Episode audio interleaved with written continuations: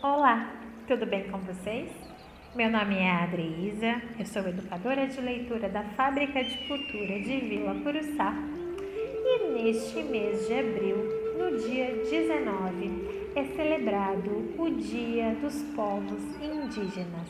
E pensando nessa data, hoje vou contar para vocês uma história, uma história chamada Guainê derrota a cobra grande. Essa história é inspirada num livro homônimo de Tiago Raqui, ilustrado por Maurício Negro. Vamos lá?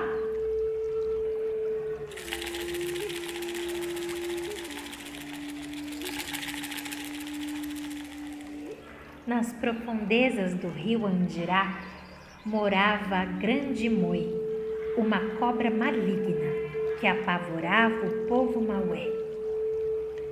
Em noites de luar, ela saía a passear, amedrontando e, vez por outra, comendo os indígenas maués.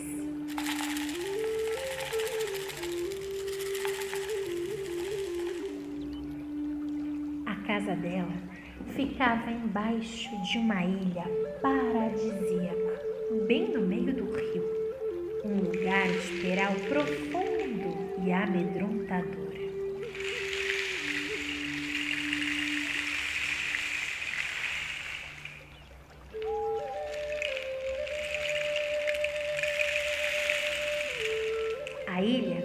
Ficava bem próxima à aldeia onde morava o povo Maué. E nessa aldeia morava Tainá, uma bela índia de olhos encantadores, cabelos da cor da noite e sorriso de garça apaixonada pelo Mauari.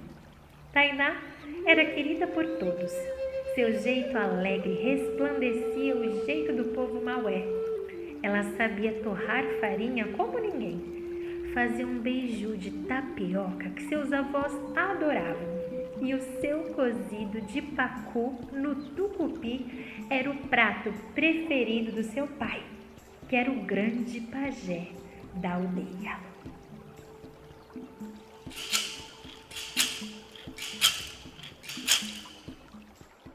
Mas quem tinha um amor profundo por Tainá era Guainê.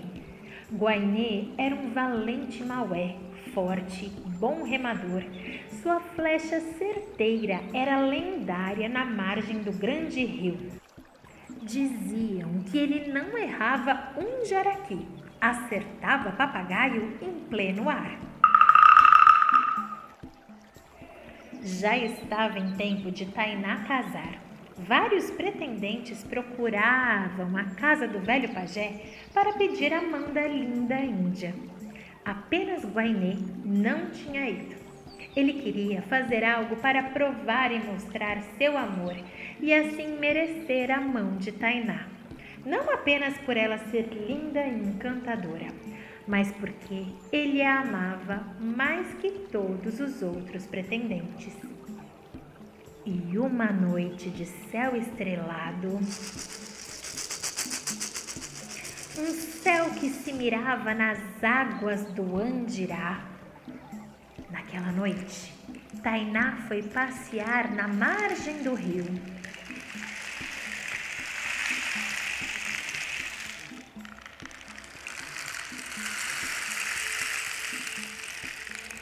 Sentou bem embaixo de uma linda samalmeira. Ficou a contemplar o rio. Os pés de Tainá tocavam as águas, plácidas como o coração da jovem índia. Seu cabelo longo abraçava seu corpo e a protegia do frio que chegava na brisa.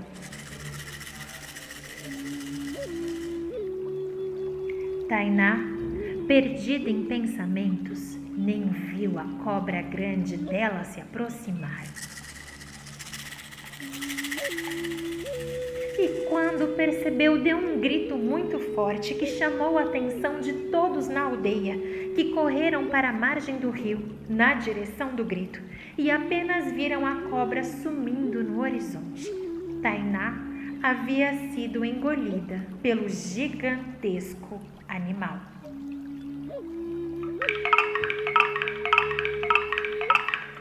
Todos começaram a chorar, menos Guainé, que pegou com rapidez seu arco e flecha, sua faca afiada, montou em sua canoa de Itaúba e remou atrás da cobra má. As remadas eram dadas com tanta força que a cobra logo escutou. Talvez escutou o coração de Guainé batendo, um coração que pulsava de amor, mas também tinha medo de perder a amada. A cobra Moi voltou em direção ao valente apaixonado. Quando Guainé percebeu, deixou o remo de lado e, mais que depressa, pegou seu arco e flecha, esticou com força e disparou. A flecha certeira foi parar no olho esquerdo da cobra maligna, furando-o.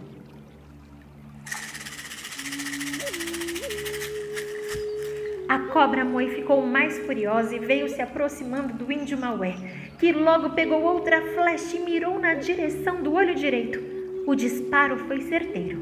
A grande cobra estava cega, desorientada, abrindo a boca enorme, cheia de dentes.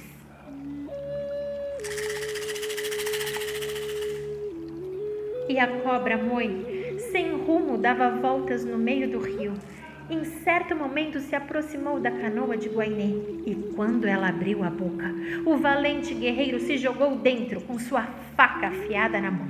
Dentro do pavoroso bicho, Guainé foi procurar o coração do grande monstro. Quando encontrou, cravou sua faca bem no meio e a cobra deu um grito estrondoso, assustando os peixes e os animais diante da floresta.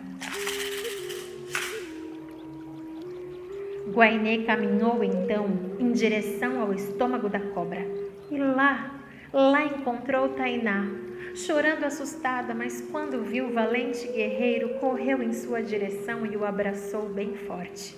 A cobra, ainda viva, rondava sem direção, morrendo aos poucos, fazendo banzeiros que a levaram para a praia e ali cega, sem coração, em poucos instantes ela morreu.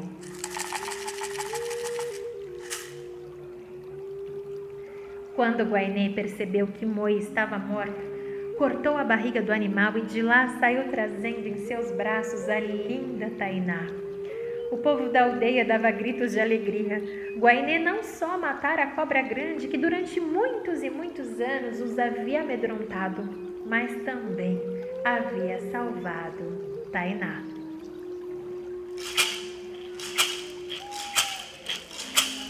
O velho pajé, ao ver sua filha, chorou de alegria. E ali percebeu que aquele mal era merecedor de casar com ela.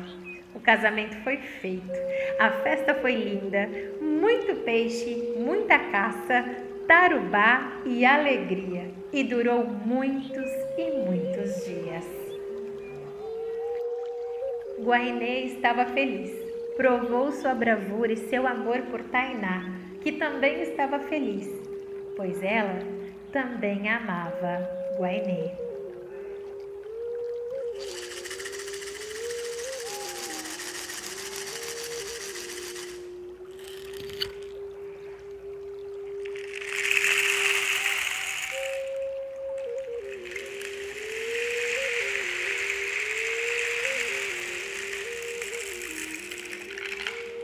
E assim termina a história Guainé derrota a cobra grande.